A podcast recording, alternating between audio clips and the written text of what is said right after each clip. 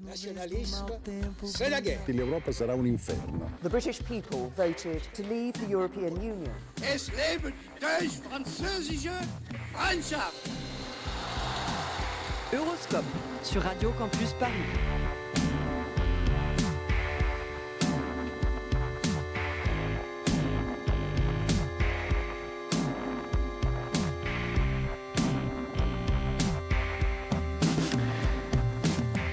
Bonsoir à toutes et à tous, bienvenue dans Euroscope, l'émission mensuelle de Radio Campus Paris qui vous parle de l'Europe, de ses pays, de son actu et de sa culture. Ce soir, nous parlerons euh, Europe du numérique alors que les géants américains et chinois du net font en ce moment l'objet de toutes les attentions et que l'Union européenne planche sur un projet de régulation des services numériques, le Digital Services Act. Nous en parlerons avec Geneviève Boucher, notre invitée, futurologue cybernétiste, docteur en sciences des organisations et spécialiste du numérique. En deuxième partie d'émission, nous retrouverons les chroniques de Lucie Brianceau et une lecture d'Antoine Guizou et de Perrine. On aura aussi une chronique de Perrine Val et j'ai le plaisir d'accueillir quelqu'un qui nous fera aussi une chronique et qui co-anime cette émission. Bonsoir Mathis Joubert. Bonsoir Hugo. Mais on commence tout de suite avec le tour d'horizon de l'actualité européenne de cette dernière semaine avec Hugo. Bien entendu, on peut sauter sur sa chaise comme un cabri en disant l'Europe, l'Europe, l'Europe. Euroscope sur Radio Campus Paris. Et on commence par une nouvelle affaire d'évasion fiscale. Oui, on connaissait les LuxLeaks, affaire d'évasion fiscale qui impliquait le gouvernement euh, luxembourgeois, qui a été révélé en 2014, puis les SwissLeaks, affaire suisse étalée l'année suivante sur la base des révélations faites dès 2008 par l'informaticien Hervé Falciani. Et le millésime 2021 commence avec l'affaire OpenLux, qui implique au hasard de nouveau les autorités fiscales du Grand-Duché du Luxembourg, État membre de l'Union européenne qui semble vouloir demeurer fidèle au cliché de paradis fiscal qui lui colle à la peau, visiblement pour de bonnes raisons. Voilà donc que le journal Le Monde et une quinzaine d'autres médias étrangers révèlent ce lundi l'ampleur d'un système permettant à quiconque en a les moyens de soustraire son bas de laine à la taxation. Les chiffres sont parlants, 90% des sociétés immatriculées au Luxembourg sont détenues par des étrangers et le total des actifs placés là-bas représentait euh, enfin représenterait plus de 100 fois le PIB local. On parle de sociétés fantômes, résumables à de simples boîtes postales sans bureau ni salariés, mais qui enregistrent de phénoménaux profits pour bénéficier de la fiscalité avantageuse. Et les bénéficiaires de ces pratiques ne sont pas tous des enfants de cœur. Non, en effet, ces traditionnels détenteurs de comptes offshore, industriels, personnalités politiques multinationales, etc. font partie des bénéficiaires de l'affaire OpenLux. Cette dernière impliquerait même des sociétés liées à l'Andrangheta, à la mafia calabraise ou encore à la mafia russe. Pour autant, le fait que cette affaire pu éclater est dû en partie à un changement de législation au niveau européen. Une directive adoptée par l'Union européenne en 2018 impose maintenant que des registres publics recensent les propriétaires réels et non pas les prête-noms des sociétés immatriculées dans les États membres. Tout cela afin de pouvoir retracer qui se cache derrière ces sociétés écrans. Alors si cette meilleure transparence donne des raisons d'espérer une amélioration de la lutte contre l'évasion fiscale dans l'Union européenne pour la suite, tout n'est pas encore fait. Les médias à l'origine d'OpenLux estiment en effet qu'un tiers des comptes des sociétés concernées n'ont pas pu, malgré tout, être récupérés. Parlons Covid maintenant. Cette semaine, la Commission européenne a défendu sa stratégie vaccinale. Et voilà qui risque de donner de l'eau au moulin à tous ceux qui critiquent la mutualisation de la stratégie vaccinale au niveau européen. Des vaccins approuvés plus tard qu'aux États-Unis ou au Royaume-Uni, des prix plus bas, certes, mais des retards de production importants, tant et si bien que euh, la presse s'est prise à voir un lien entre ces deux informations. Eh bien, cette petite musique aura euh, poussé jusqu'à la présidente de la Commission européenne, Ursula von der Leyen, à s'expliquer ce lundi 1er février sur cet état de fait, alors que les autorités sanitaires européennes estime désormais que les doses livrées au premier trimestre 2021 devraient être inférieures de 50% au nombre de doses initialement prévues. Von der Leyen a donc reconnu des défaillances dans ce qu'elle a qualifié d'Union européenne de la santé, mais reste, optimale quant à son, reste optimiste pardon, quant à son objectif de vacciner 70% des Européens d'ici la fin de l'été. Pour finir, on fait un tour en Italie. Italie qui est sur le point de voir le dénouement d'une crise politique déclenchée en décembre dernier par Matteo Renzi, partenaire mineur de la coalition alors au pouvoir, formé du mouvement 5 étoiles, du Parti démocrate et donc du petit parti de Renzi, Italia Viva. Après moult rebondissements parlementaires, voici le gouvernement de l'ancien président du Conseil, Giuseppe Conte, tombé, puisque Giuseppe Conte a présenté sa démission, et ce gouvernement est sur le point d'être remplacé par un gouvernement d'union nationale dirigé par Mario Draghi, ancien président de la Banque Centrale Européenne. Ce gouvernement devrait être composé à parité de personnalités politiques et de technocrates, histoire de gérer l'urgence sanitaire jusqu'à ce que la situation permette de nouveau de tenir des élections législatives. L'Italie est coutumière de ce genre d'intermède technocratique pour résoudre des impasses politiques, le dernier remontant à 2011 avec le gouvernement Mario Monti, resté en poste jusqu'en 2013.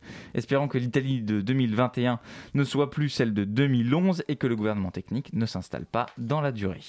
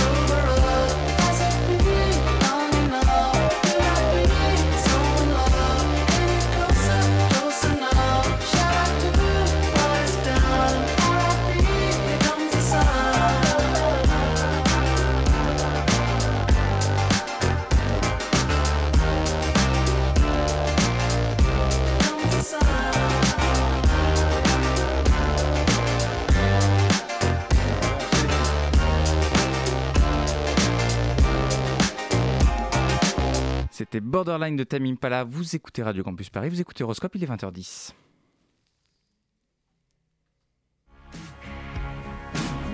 Euroscope sur Radio Campus Paris.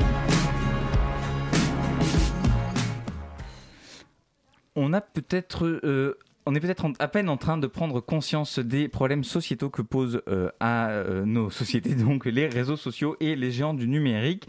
Rappelons un petit peu les faits. La protection des données fait l'objet de plus en plus de régulations pour garantir que les données personnelles ne soient pas utilisées comme des marchandises au profit de ceux qui les exploitent. On se souvient de l'affaire Cambridge Analytica en 2016 où la fameuse société Cambridge Analytica avait vendu à Facebook des données de micro-ciblage euh, euh, à propos des électeurs de Donald Trump. Donald Trump qui a été banni de Twitter pour avoir incité à l'insurrection le 6 janvier dernier, provoquant euh, un débat sur les pouvoirs peut-être un petit peu trop étendus des réseaux sociaux, désormais en position de quasi-monopole sur l'expression publique. La question qui se pose aussi, c'est quelle est la place de l'Europe dans tout ça euh, Pas de géants euh, du, numérique euh, en Europe, ce sont des géants américains, on parle de géants chinois. quid de l'Europe dans tout ça? Pour en parler et pour parler d'autres sujets en lien avec le numérique en Europe, nous accueillons ce soir au téléphone Geneviève Boucher. Bonsoir. Bonsoir. Vous êtes donc docteur en sciences de la communication, futurologue, cybernétiste et vous êtes spécialiste du numérique. Pour commencer, je voudrais justement qu'on parle de, l'Europe et de sa place dans la compétition un peu numérique les géants du numérique sont américains, on parle des GAFAM, euh, Google, Amazon, Facebook, euh, Apple, Microsoft. Certains sont chinois, les fameux BATX. Euh, mais qu'est-ce qui explique que l'Europe n'est pas finalement de, grands champions du numérique? Est-ce que c'est un manque de volonté ou est-ce que finalement l'Europe n'en aurait pas la capacité? Alors, l'Europe en a totalement la capacité puisque ce qui a servi à fabriquer les GAFAM, c'est euh, tous les euh, ce sont essentiellement des travaux européens. Hein. et en particulier, la souche du moteur de Google, c'est tout simplement la souche du moteur des, services qui existaient sur le Minitel. Hein. alors, ce que les, les Français ne savent pas et la plupart des Européens ne savent pas parce qu'officiellement ils n'en prendront connaissance qu'en 2027 et nous sommes en 2021. Euh, dans le cadre du plan Marshall, euh, il y a eu des accords secrets qui ont été passés euh, entre les États-Unis et pays par pays, qui fait que les, pays qui bénéficiaient du plan Marshall euh, s'interdisait un certain nombre de choses, dont euh, le développement de l'industrie des machines de traitement de l'information. Euh, alors nous, on est en France et le général de Gaulle n'acceptait pas cette réalité. Hein, et donc il a dit, bon, ben, puisque je ne peux pas développer euh, l'industrie du numérique, je vais faire du téléphone. Et en réalité, euh, c'est comme ça qu'on est arrivé au concept du Minitel. Hein, mais euh, les Américains nous ont dit ça, ça, ça, ça, marche pas comme ça. Hein, vous nous donnez tous vos travaux et nous, on, va faire la même chose au niveau mondial. Donc, si je la fais courte, l'Europe a été entravée dans son développement euh, du numérique. Hein, et c'est comme ça qu'au début des, euh, années 80, euh, toutes les, entreprises européennes ont périclité. Hein, ICL en Angleterre, Olivetti en Italie, Siemens Computer en Allemagne et en France, l'agonie de la société Bull a été longue et très, très pénible. Hein. Mais, et, donc, euh, voilà, donc c'est pas la peine de se lamenter, c'est la réalité. Et euh, maintenant, on arrête de se lamenter, on se réjouit parce que le numérique euh, dont vous parlez, les GAFAM et les BATIX, mhm. c'est en fait un numérique 0.0. C'est-à-dire Et c'est un numérique euh, donc de première génération hein, en quelque sorte. Hein. Et c'est un numérique qui a, euh, qui a eu comme feuille de route, en particulier pour ce qui concerne les GAFA, euh, la volonté de créer une arme d'influence massive. On s'aperçoit aujourd'hui que ben, il y a des tas de problèmes autour de cette approche. Hein, euh, parce que euh, l'influence massive, euh, bah, c'est très dangereux, y compris pour les pays mhm. d'origine. Hein, et, ces systèmes-là sont très centralisateurs, donc ils se calcifient. Et euh, il faut que nous, en Europe, nous nous méfions parce que s'ils viennent à s'effondrer, et c'est dans le champ du possible, même un peu plus, hein, il va falloir qu'on prépare notre plan B. Et donc nous, on est fondé à, développer notre propre espace qui va être dans une conception 1.0 radicalement différent et, c'est tout le challenge qui est en train de se préparer. Ce n'est pas encore le cas pour le moment. Dans la compétition numérique, pour le moment, on a un retard en termes de champions dans l'Europe. Pardon Aujourd'hui, euh, dans la compétition numérique, l'Europe est en retard. On n'a pas vraiment de champion européen. Est-ce que euh, quelles sont les conséquences de cette absence Alors, euh, on n'est on, pas en retard. On est hors jeu. C'est différent. Hein. voilà. Par contre, nous avons des atouts considérables hein, parce que le numérique que nous voulons développer, c'est un numérique qui a une toute autre feuille de route Hein, qui euh, a pour finalité euh, de faire une Europe efficace. Et il va être basé euh, sur les logiques qui sont les nôtres. En particulier, vous savez que l'Europe est le territoire où la communauté open source est la plus vivace. Et cette communauté open source, elle est habituée aux architectures. pour, préciser, l'open source etc. Et donc, euh, c'est dans cette direction-là que nous sommes en train de, nous préparer. Hein. Et par contre, euh, ça va prendre un petit peu de temps, évidemment, hein, ça ne va pas se faire plouf plouf vite fait. Euh, et donc, par exemple, quand vous parlez du Digital Service Act, du DSA, on, y, viendra, on y viendra. Voilà, hein, c'est pour c'est des dispositions qui sont faites pour assurer le relais sur notre, notre futur numérique. On, hein, va, on, va, on va y venir, mais d'abord, est-ce que euh, cette, cette, cette, distorsion de concurrence entre euh, l'Europe et ses principaux concurrents euh, en matière de numérique, est-ce que, c'est un, est-ce que ça a des conséquences sur, disons, la géopolitique? Est-ce que c'est finalement le, la puissance numérique, c'est maintenant devenu un instrument de soft power, enfin de, de puissance et de rayonnement que n'aurait pas finalement l'Europe? Alors, c'est pas devenu, c'est fondamentalement pensé dans cet esprit-là. Hein. Les GAFAM, c'est une arme d'influence massive. Hein. Donc, euh, euh, c'est sûr qu'on euh, on subit cette arme.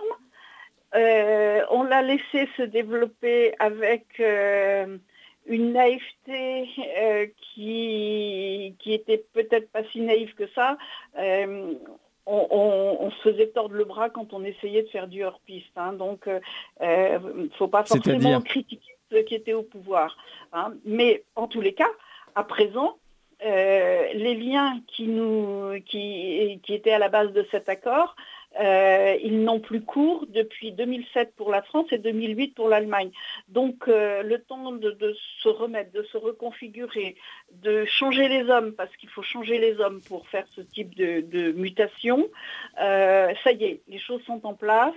On, va pouvoir commencer à travailler. Hein, vous avez par exemple un projet dont, dont, les hoquettements sont euh, pas anormaux, mais malgré tout très encourageants. Hein, il y a Gaia X, le cloud européen. Et est-ce que, est que, est que ce genre de projet peut euh, permettre finalement euh, à, l'Europe de se construire une souveraineté numérique? Ou est-ce qu'au au final on est trop, trop en retard la, souveraineté numérique est devenue un sujet majeur. Madame van der Leyen en fait... La présidente de la Commission européenne. Voilà, Hein, tout à fait. Donc elle en fait un sujet, euh, prioritaire. Euh, la France va remettre euh, à, l'équipe de Madame van der Leyen un rapport, à mon avis, fin juin. donc, dans lequel on va expliquer la façon dont nous percevons cette stratégie de redéploiement de la souveraineté numérique. Euh, est-ce que, est-ce que au final, euh, le, le, Parlement, euh, le, Parlement européen a, validé une enveloppe pour financer, dans le cadre d'un, plan de relance européen, dans chaque État membre précis des, des, réformes et des investissements pour que voilà l'Europe fasse une relance axée sur l'écologie non seulement, mais aussi sur le numérique. Est-ce que c'est déjà une bonne nouvelle ou est-ce que finalement ces investissements ne suffiront pas, en tout cas que les investissements de l'Union européenne ne suffiront pas à inverser la tendance? Ce qui me semble le plus important, si vous voulez, euh, pour tout ce qui concerne le numérique, il faut bien comprendre qu'on est dans une économie de l'immatériel. D'accord? Mhm. Euh, Donc, euh, actuellement, les deux grands acteurs du numérique, hein, GAFAM, Batix, euh, sont surcapitalisés pour préempter toutes les innovations qui sont faites à travers le monde, euh, dont ils pourraient avoir besoin pour enrichir leur propre offre, ou au contraire qu'ils veulent bloquer pour empêcher que leur offre soit entravée. Donc euh, c'est une guerre économique euh, et c'est une guerre géopolitique. Ce qui me semble extrêmement importante à bien expliquer au plus grand nombre d'entre nous, c'est que dans l'immatériel, tout est affaire de désir et de volonté. Je pense que euh, avec la crise Covid que nous avons vécue, euh, nous avons eu l'opportunité de nous poser énormément de questions, de développer énormément de think tanks dans lesquels les gens ont eu la possibilité d'aller à la rencontre d'autres personnes qui avaient des Mhm. préoccupations du même genre qu'eux et se poser des questions qu'ils ne se posaient pas jusqu'à maintenant. La prise de conscience de la nécessité euh, d'avoir sa propre souveraineté numérique est devenue une évidence. Ce qu'il faut arriver à comprendre, c'est que dans l'économie de l'immatériel, qui va devenir l'économie qui va supplanter l'économie agraire et l'économie euh, euh, industrielle. Euh, Eh Mhm. bien, euh, la volonté, c'est vraiment ce qui prime par-dessus tout. Après, les affaires de capitaux, c'est des histoires de, de l'ancienne économie, en quelque sorte. Donc, donc tout, Ce qui tout- compte, c'est la volonté. Il faut bien comprendre que la donnée va devenir au moins aussi importante que la monnaie. Alors justement, Mais- justement Voilà. sur, sur les données, on va, on va y venir dans un petit instant. On va parler de la protection des données, puis de ce fameux Digital Services Act. Vous restez avec nous, Geneviève Boucher. On se retrouve dans un petit instant, Oui. le temps d'écouter une pause musicale.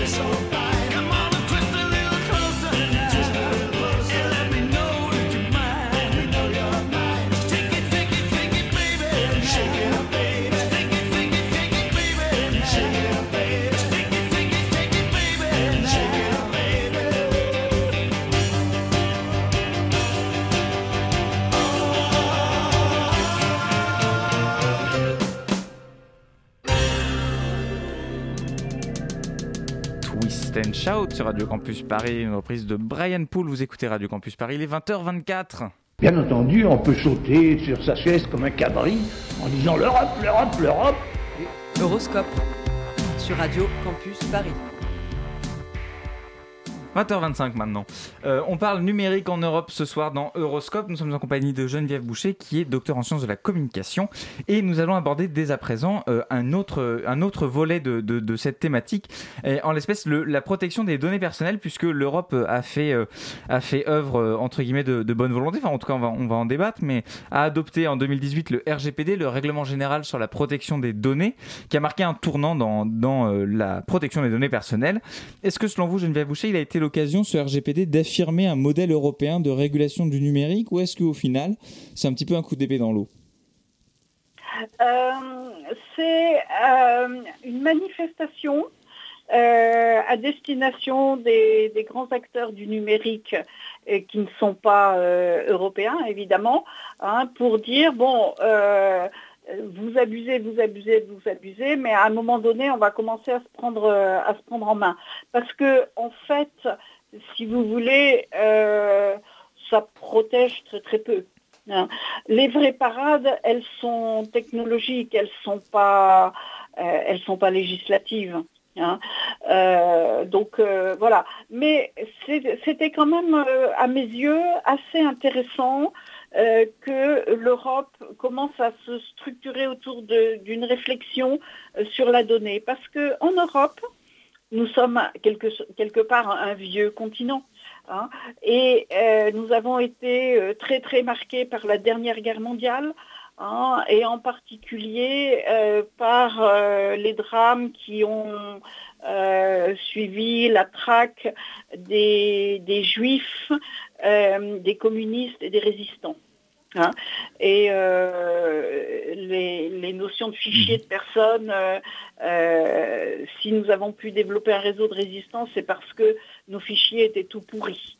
Hein. Et les Hollandais qui avaient des fichiers impeccables, euh, en particulier pour ce qui concerne la religion, ça, ça, leur a coûté très très très cher. Alors, hein. donc, vous, voilà, vous on, a, on, a, on, a, un rapport à la donnée personnelle euh, qui est qui était jusqu'à présent euh, un peu un peu bloqué.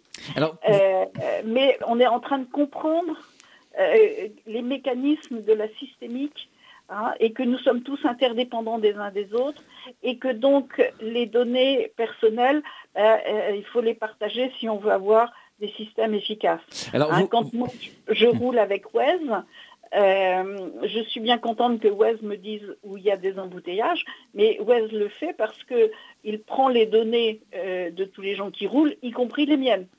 Hein, et donc, euh, voilà. Mais pourquoi, pourquoi l'échelle européenne, justement, c'est une échelle pertinente, du coup, pour prendre de, des mesures de régulation des services numériques dans ce cas-là? Alors, l'échelle pertinente, c'est dû au fait que, je vous disais tout à l'heure, que la donnée devient pratiquement aussi importante que la monnaie. La donnée devient importante parce que c'est avec la donnée euh, que nous allons pouvoir aller vers un objectif euh, qui est de consommer et de produire moins mais mieux, c'est-à-dire mieux, c'est-à-dire plus efficacement. L'Europe, sous l'impulsion, entre autres, de, du, du, commissaire européen Thierry Breton, euh, a clairement affiché que qui est en charge du numérique notamment. Voilà, que nous n'allions pas aller dans la bataille des big data, -hmm. mais que nous, nous allons aller vers les smart data. Donc les données intelligentes, et, et non pas les, la, la, masse de données. Voilà, c'est ça. Hein, et, intelligente. Et, et, donc, nous, nous voulons aller vers des réseaux euh, qui ne sont pas de droit californien, qui ne sont pas assujettis euh, aux contraintes de la, de la Constitution américaine. Nous allons aller vers un espace numérique qui sera notre espace numérique et euh, en, bonne symbiose avec notre profondeur philosophique qui est essentiellement stoïcienne. Les Américains sont utilitaristes et les, les, les Chinois euh, sont confucéens. C'est des, des modes de pensée extrêmement différents. Et donc, il est logique que nous ayons un numérique qui nous convienne, qui mmh. soit donc, à notre image. Hein, L'Europe, toutes les grandes innovations euh, du 17e, 18e, 19e et 20e siècle sont de souche européenne. l'Europe a été dynamique, notamment parce qu'elle est composée de pays et qui se sont énormément guerroyés. Et donc c'est la guerre qui fait le dynamisme. Euh, voilà,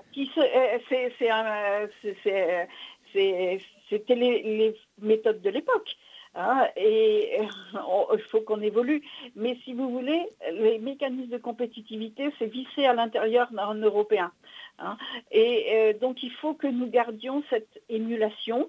Mais il faut que pour ce qui est destiné à favoriser les échanges, c'est-à-dire la monnaie et la donnée, là, il faut viser le- le- le- l'espace Europe. Et Alors, est-ce que, pour, pour revenir plus précisément à la question du, du DSA, donc du Digital Services Act, qui est un projet de régulation qui est discuté en ce moment dans les, au, au- sein des autorités européennes, euh, est-ce Oui. que vous pourriez nous, nous dire très concrètement euh, ce, ce que ça, ce que ça regroupe euh, Quelle est l'ambition de ce, de ce, de ce paquet-là Et est-ce que au final, c'est peut-être quelque chose qui sera en mesure d'apporter la régulation que l'Europe attend, selon vous? Alors, c'est euh, c'est un cran de plus par rapport au RGPD. D'accord? Mhm. Euh, Là, cette fois-ci, le DSA, euh, c'est une directive. Hein, ce n'est pas un, un règlement. Le, Mhm. le RGPD, c'est un règlement. La, C'est-à-dire la que... différence, c'est que euh, la directive, elle est obligatoire, elle donne des, des, grandes, des grands objectifs qui sont obligatoires, et le règlement, il va un peu plus loin, et il impose euh, plus précisément. Voilà. euh, Voilà. Hein. Donc, euh, dans une directive, chaque, euh, euh, pays membre va respecter le tronc commun et à, la marge arranger son, truc autour de, ses spécificités. hein. Alors là, en l'occurrence, le DSA, il est dû au fait que, enfin, l'initiative part du principe que concernant le e-commerce, on n'avait pratiquement pas touché au texte depuis 20 ans. Alors, je ne sais pas si vous imaginez le parcours qui a Mm. été fait et les prises de conscience qui ont été faites. hein. Euh, Aujourd'hui, euh, il faut quand même se rendre à l'évidence.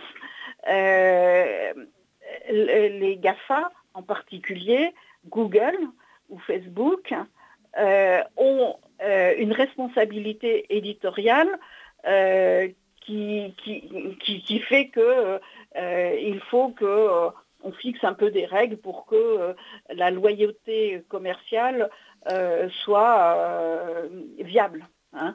Euh, on a vu euh, Amazon qui privilégie euh, ses produits, mais on peut voir aussi que euh, Google ou Twitter euh, peut euh, avoir des comportements antidémocratiques parce que au bout du bout, euh, toutes ces marques sont pilotées euh, en droit privé. D'accord, Ah. mais Voilà. est-ce que, que c'est- ça qu'il faut, euh, qui- qui- qu'il faut essayer de canaliser, mais pour en revenir à la conversation précédente, Ouais. ça ne nous épargne pas le fait qu'il faut que nous travaillions cette fois-ci par la technique euh, notre souveraineté. hein. Mais est-ce que, vous, est-ce que vous considérez qu'aujourd'hui, l'Europe elle est efficace pour protéger les données de ses citoyens? Ou est-ce qu'il y a encore des grosses lacunes? Oui, oui, oui, oui, oui, bien sûr. hein, euh, quand vous tapez sur votre téléphone, euh, vous êtes épié euh, de la tête aux pieds, hein, et ensuite vous êtes profilé, et tout le profiling qui est fait sur votre tête, hein, il sert à vous piloter, vous influencer. Hein, puisque euh, euh, le, cœur de, l'expertise euh, de, ces boîtes qui font de l'influence massive, hein, c'est de vous profiler. Et voilà.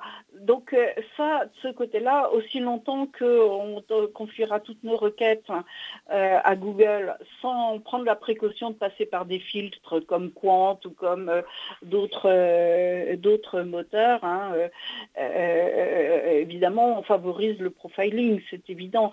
hein, quand on met toutes nos photos et qu'elles se retrouvent parce qu'on a euh, un téléphone Android, elles se retrouvent chez Google. Euh, bah, vous, vous- vous acceptez euh, de- d'enrichir euh, la, la- la connaissance que Google a de, de vous-même Mhm. hein, et donc les failles par lesquelles il peut vous influencer à sa convenance. Donc- Donc, ça, le RGPD il peut rien. Le Digital Service Act n'y peut rien. Ce côté-là, c'est c'est pas possible. Par contre, euh, le Digital Service Act, il va avoir pour objectif de dire vous voulez faire du commerce, vous voulez capter de la publicité, ok, mais alors maintenant on fixe les règles, hein, Mhm. en particulier les règles fiscales, ce qui est quand même euh, déjà quelque chose d'assez intéressant. Parce que dans la situation actuelle, on est perdant sur tous les registres. On- notre population est profilée, donc sous influence, hein, et les revenus publicitaires, euh, ils nous échappent. Et donc, euh, quand On nous oui. ils, ils- ils fragilisent Mhm. notre démocratie. Alors on comprend que le chemin est, est encore euh, long euh, à parcourir. Merci en tout cas euh, Geneviève Boucher d'avoir été avec nous et de nous avoir expliqué euh, toutes ces tout- toutes ces subtilités. Alors on aurait pu encore parler pendant des heures puisque le numérique reste restera à mon avis un sujet qui euh, qui fera longtemps longtemps couler beaucoup d'encre. Je rappelle que vous Il êtes docteur en Il faut dire à, à- à- à tous les Européens qui nous écoutent hein, que c'est une belle aventure, c'est la nôtre, et il bien. faut se passionner pour cette aventure. Le message est passé. Euh, Geneviève Boucher, merci beaucoup, docteur en sciences de la communication et spécialiste du numérique, d'avoir été avec nous. Il est 20h36 sur Radio Campus Paris. Vous écoutez toujours Euroscope.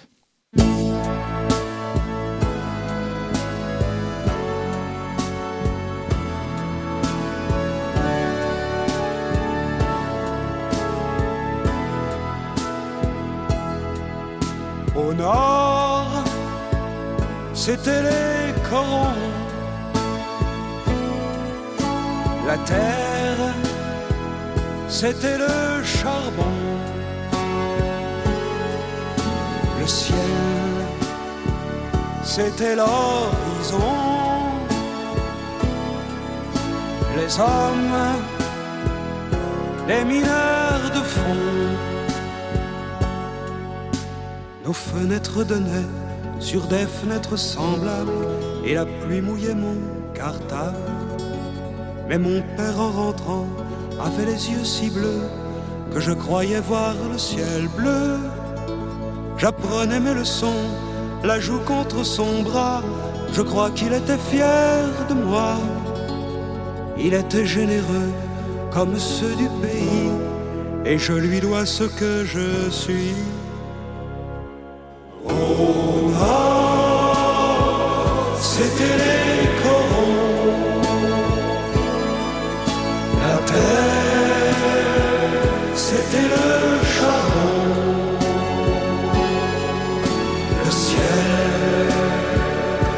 C'était l'horizon. Les hommes, des mineurs de fond. Et c'était mon enfance, et elle était heureuse dans la buée des lessiveuses. Et j'avais les terrils, à défaut de montagne, d'en haut je voyais la campagne. Mon père était gueule noire, comme l'étaient ses parents. Ma mère avait des cheveux blancs. Ils étaient de la fosse, comme on est d'un pays. Grâce à eux, je sais qui je suis.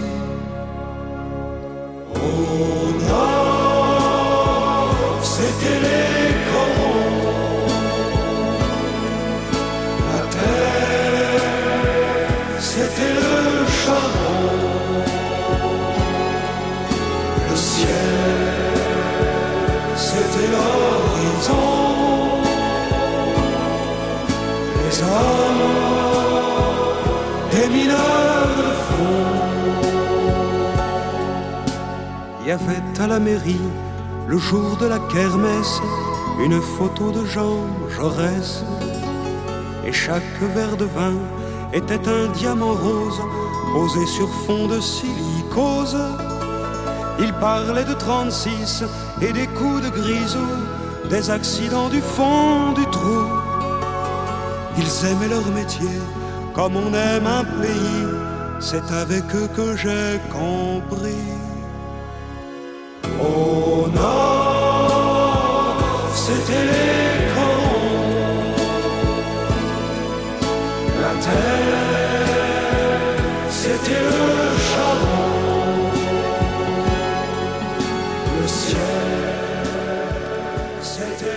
Reconnu les corons de Pierre Bachelet, 1982. Merci à Mathis Joubert pour la programmation. 20h40 à l'antenne de Radio Campus Paris.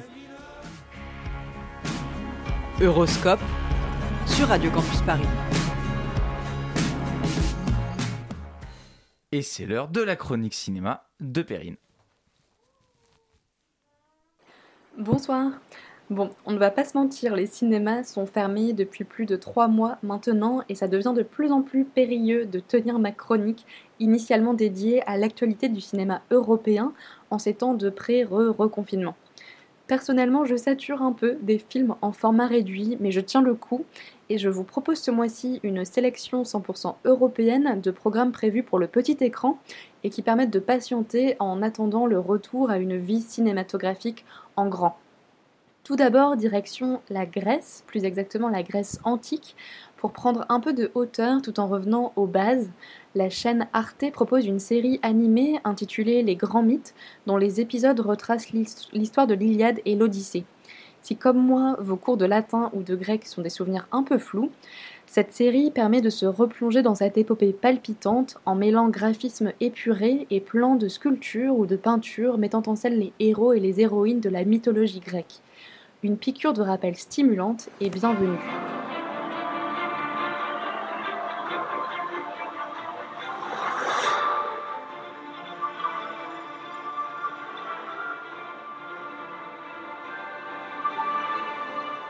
Tour d'horizon européen maintenant avec The Programming Game de la FIAF, la Fédération internationale des archives du film. Sur le site internet de la FIAF, vous trouverez des programmations cinématographiques mêlant des films provenant d'archives cinématographiques européennes, voire internationales, autour de thèmes très divers, comme par exemple la guerre d'Espagne, ou encore les expérimentations techniques du cinéma d'animation des premiers temps, ou une thématique autour des femmes travailleuses au début du XXe siècle. Ces programmations sont proposées par des archivistes et aussi par des cinéphiles. Et si le cœur vous en dit, vous pouvez vous aussi proposer votre programme en allant directement sur le site fiafnet.org. Retour en France avec, pour terminer, un documentaire disponible sur MyCanal. Si comme moi vous avez regardé la géniale série OVNI de Canal+, qui met en scène les membres un peu loufoques du GEPAN, un bureau dédié à l'étude des phénomènes paranormaux, le tout dans une ambiance fin des années 70 très réaliste et colorée, alors le documentaire intitulé Le bureau des OVNI est pour vous. Pour les autres, il n'est pas trop tard pour découvrir la série sur Canal+. On y apprend que le GEPAN n'a pas été inventé par les scénaristes de la série, mais existe pour de vrai, et est même assez unique au monde.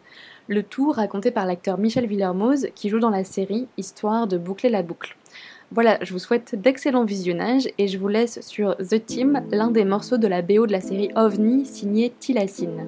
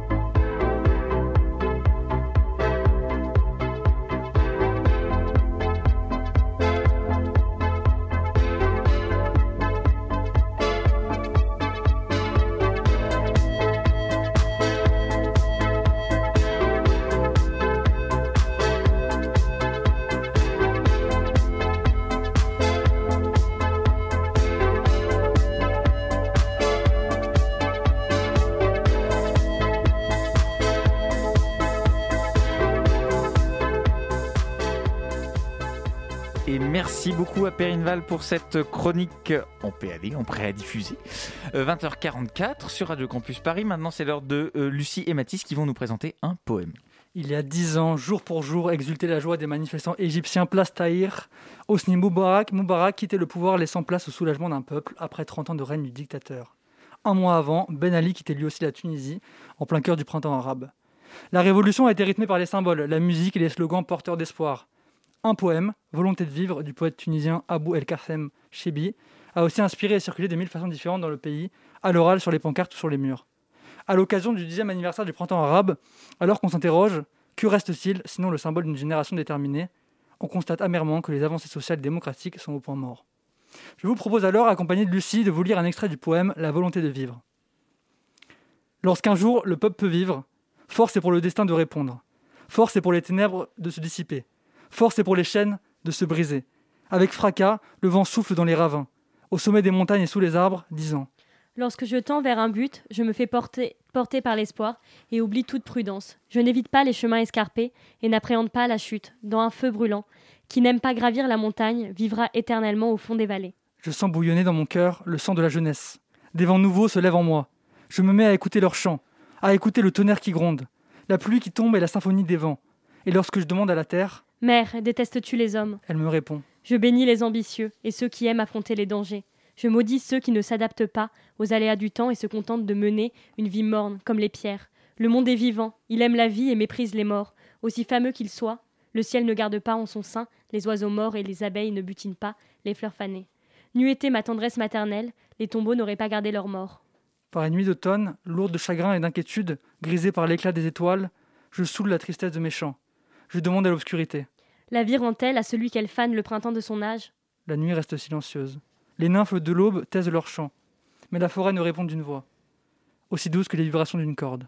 Vienne l'hiver, l'hiver de la brume, l'hiver des neiges, l'hiver des pluies. S'éteint l'enchantement, l'enchantement des branches, des fleurs, des fruits. Enchantement du ciel serein et doux, enchantement exquis des prairies parfumées. Les branches tombent avec leurs feuilles, tombent aussi les fleurs de la belle saison. Tout disparaît comme un rêve merveilleux, qui brille un instant dans une âme, puis s'évanouit. Mais restent les graines, elles conservent en elles le trésor d'une belle vie disparue. La vie se fait et se défait, puis recommence.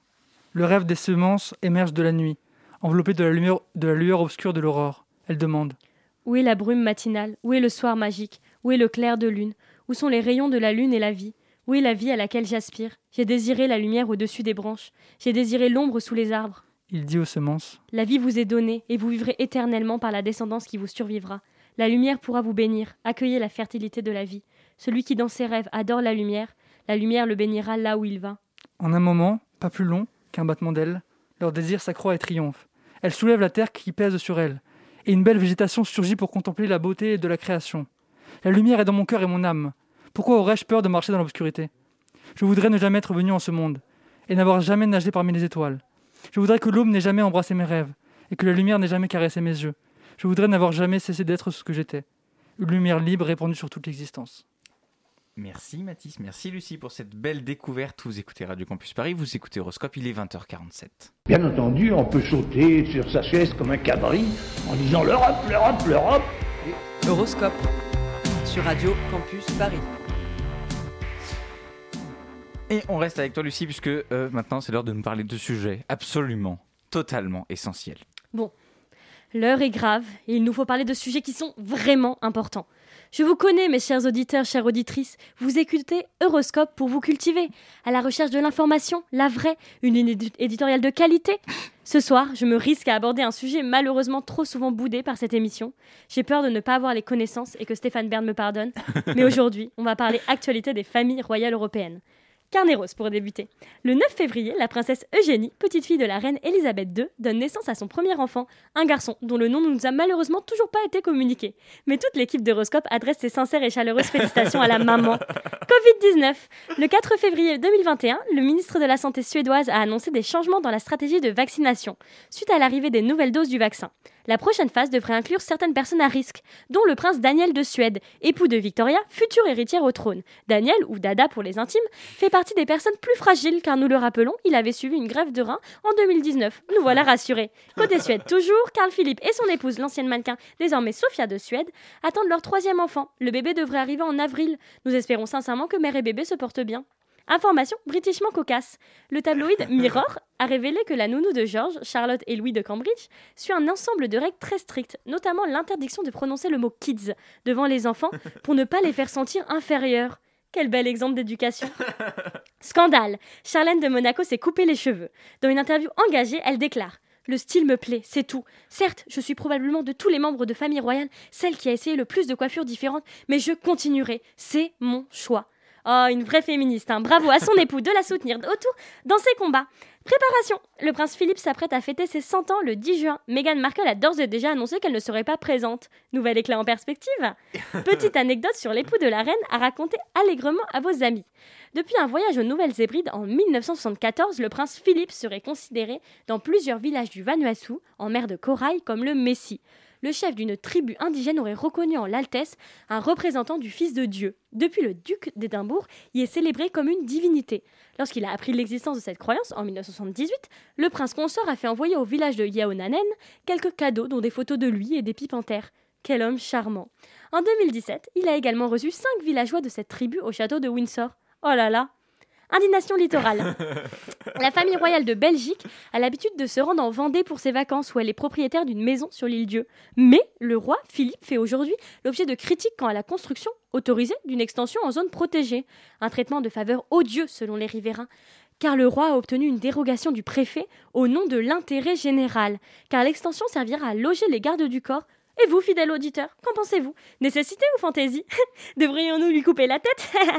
Quant à moi, il est temps de vous saluer. Et si par bonheur Stéphane, vous écoutiez Euroscope, appelez-moi, je suis prête à tout quitter pour le Royal Business. Allez, rendez-vous le mois prochain pour une nouvelle une nouvelle chronique sur l'actualité essentielle. C'est vrai que ça manquait. Est-ce que vous pensez que Françoise Dolto aurait approuvé les principes éducatifs de, euh, de la famille royale britannique? De pas dire kids aux enfants Évidemment, évidemment. Et puis, je pense que c'est une bonne manière aussi de, de nous montrer ce qu'est la bonne éducation. Hein. Oui, c'est vrai. Ne pas, ne pas, ne pas, ne pas vouloir se faire ses...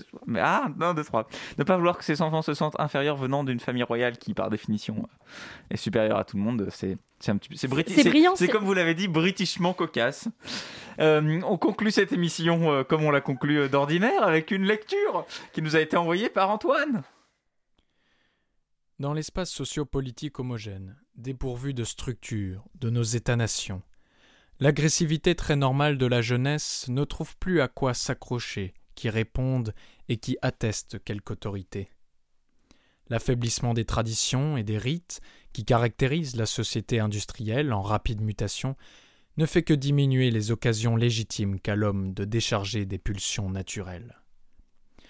Cette agressivité s'accroît, comme dans toute société animale, avec la densité de la population, dans les villes tout comme dans les eaux, Partout règne la contrainte géométrique et l'arbitraire des bureaucrates et des policiers, en l'absence de structures d'accueil pour les activités civiques, structures communales, régionales et fédérales rendant possible la participation et le contrôle, on ne peut prévoir pour le proche avenir que les vertiges de l'irrationnel, des psychoses endémiques, des accès de violence égarés, la débilité morale et la démoralisation civique, la baisse de qualité de la main ouvrière, la délinquance parée du prestige imbécile de l'action directe, le banditisme individuel et sa traduction collective en régime d'ordre.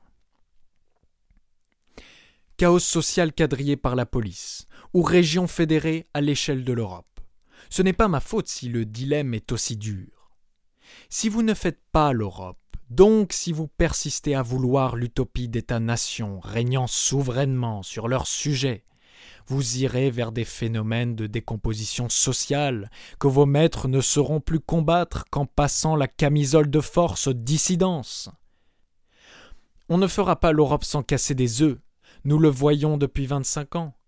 Et c'est pourquoi le projet fédéraliste doit accepter d'être dit révolutionnaire, nonobstant la mode actuelle qui vulgarise et valorise abusivement ce terme.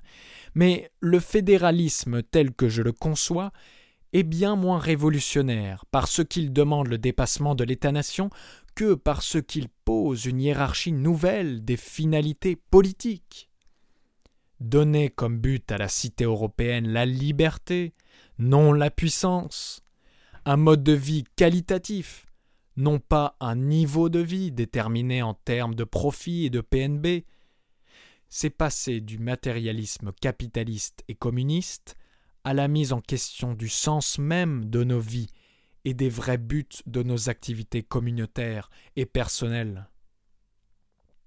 Si sérieux que soient les problèmes de prix du lait, du blé ou même du vin, il est clair que l'Europe des marchandages entre économies étatiques ne peut pas entraîner d'adhésion enthousiaste. Les jeunes gens d'aujourd'hui ne seront pas convaincus par des avantages matériels, ils sont presque comblés à cet égard. Ce qui leur manque le plus durement, c'est un but transcendant, c'est un sens de la vie, maintenant que la guerre n'est plus leur exutoire, l'alibi des raisons de vivre inexistantes. La réponse à la contestation de la jeunesse dans le monde entier ne relève pas de l'économie, et encore moins de la politique au sens étroit et partisan du terme. Elle exige la recréation de communautés véritables. Et la cité européenne, fondée sur les communes et les régions librement fédérées du continent, peut seule en offrir le modèle. Si l'on me dit maintenant que c'est une utopie que de vouloir dépasser l'État-nation, je réponds que c'est au contraire la grande tâche politique de notre temps, précisons des vingt ans qui viennent. Car à ce prix seulement nous ferons l'Europe, et nous la ferons pour toute l'humanité. Nous lui devons cela. Une Europe qui ne sera pas nécessairement la plus puissante ou la plus riche, mais bien ce coin de la planète indispensable au monde de demain, où les hommes de toute race pourront trouver non pas le plus de bonheur, peut-être, mais le plus de saveur, le plus de sens à la vie. Merci beaucoup à Antoine pour cette lecture. C'était un extrait de la lettre ouverte aux Européens de Denis de Rougemont qui date de 1970. Euroscope sur Radio Campus Paris. Et on pourra retrouver l'extrait euh, de lu par Antoine sur Rougemont 2.0, le site qui regroupe l'intégrale des œuvres de Denis de Rougemont. Euh, œuvres de Denis de Rougemont qui sont disponibles en libre accès, une initiative qui est développée euh, depuis 2020 par des chercheurs de l'Université de Genève. Encore un grand merci à Antoine. C'est la fin de ce numéro d'Horoscope. Mais avant de se quitter, un grand merci à notre invité Geneviève Boucher ainsi qu'à toute l'équipe de cette émission. Swan Blanchet à la réalisation, Mathis Joubert à la co-animation, à la chronique, à la programmation musicale. Cet homme a tous les talents. Merci à Lucie Brianceau, merci à Val, merci à Antoine Guizou pour leur chronique. Si vous avez raté cette émission, pas de panique, vous pouvez nous retrouver en podcast sur le site de Radio Campus Paris, radiocampusparis.org, le jour où le podcast sera mis en ligne sur la dite page et sur la page Facebook effectivement de l'émission Euroscope. Nous, on se retrouve dans un mois, c'est ça, quatre semaines, pour un prochain numéro dont on ne sait pas sur quoi il portera, mais ce sera sûrement un thème passionnant. Dans un instant, la souterraine, peut-être, peut-être pas. Sinon, passez une très belle soirée à l'écoute de Radio Campus Paris. Dans 3 minutes, il est 21h.